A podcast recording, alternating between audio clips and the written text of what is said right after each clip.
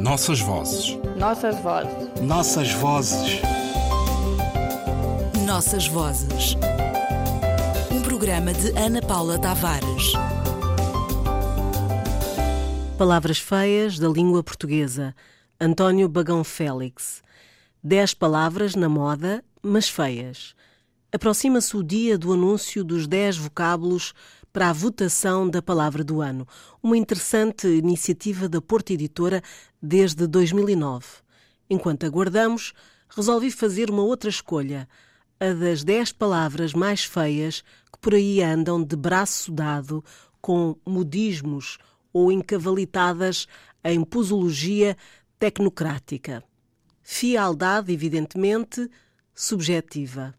Ou feiura, que só não está entre as eleitas porque ninguém a balbucia. Para mim, a estética da palavra é uma mistura quase sinestésica do som da textura silábica do bom casamento, ou não, entre vogais e consoantes, da macieza ou falta dela, da cor, por vezes lhe associo. Numa curta viagem pela memória do ano, eis a minha seleção por ordem alfabética alavancagem, às vezes até sem embreagem ou engrenagem, muito em voga na linguagem financeira e empresarial. Associa-se a um tato áspero, com vogais sem travagem. Mais tarde ou mais cedo, antevejo que vai servir para medir o grau de intensidade do assédio sexual. Bascular, que não devemos confundir com basculhar ou vascular verbo muito usado no futebol, ainda que sem conta, peso ou medida. Conjugação retorcida, como por exemplo no imperativo bascula tu, ou no condicional bascularia. Além do mais, palavra a preto e branco entre as vogais A e U. Disrupção. Pior só o sinônimo rompedura. Associo à memória do som agudíssimo do giz arranhando a pobre lousa escolar.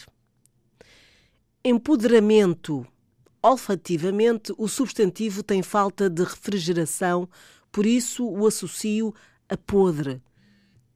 Tem uma forma achadrezada, o que não significa necessariamente xadrez para o empoderado. O verbo é do mais divertido que há. Imaginemos um diálogo.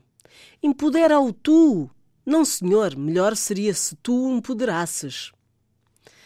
Engajar. Engaja, pá, antes que eu engaje. Eis o engajamento em todo o seu esplendor, indicativo e conjuntivo.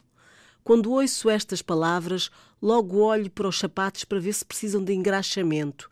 E do castanho me lembro. Governança. Palpita-me que anda por aqui ideologia de género. É que governo é palavra masculina e governança é feminina, mesmo que juntas com outro palavrão, governabilidade. Cá por mim associa-se a cozinha, bons pratos e olfato guloso. E recordo gostosamente o governo da governanta da família Bellamy. Incumbente que me perdoam qualquer intendente desta palavra incumbente, mas só retenho no sentido botânico, ou seja, na parte da planta inclinada para a terra. Palavra escura, se não mesmo tétrica, não por causa da planta, mas da terra para onde se vai. Paulatinamente, isto é, latinamente e com pau, por fases, e atempadamente a sua irmã siamesa, qual delas a mais feia e disforme. Associo-a aos equipamentos desportivos às riscas. Não sei porquê. Perfumante. Mais um anglicismo, tal qual performativo. De todas estas palavras, é a que cheira melhor, não fosse parente da perfumaria. Mas tirando isso, é como se, em vez de um saboroso bacalhau com batatas e ovo cozido, me dessem, em versão nouvelle cuisine, minimalista, um bacalhau confitado com um pastel crocante de grão de bico, a selga selvagem e sémula de milho. Resiliência. Lamento, mas não tenho a dita resiliência para sequer a comentar, nem para alocar. esta seria a décima primeira.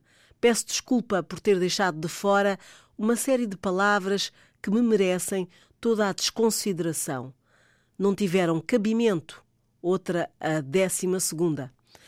O Nossas Vozes leu o Jornal Público de 17 de novembro de 2017 e trouxe aos ouvintes a escolha de António Bagão Félix.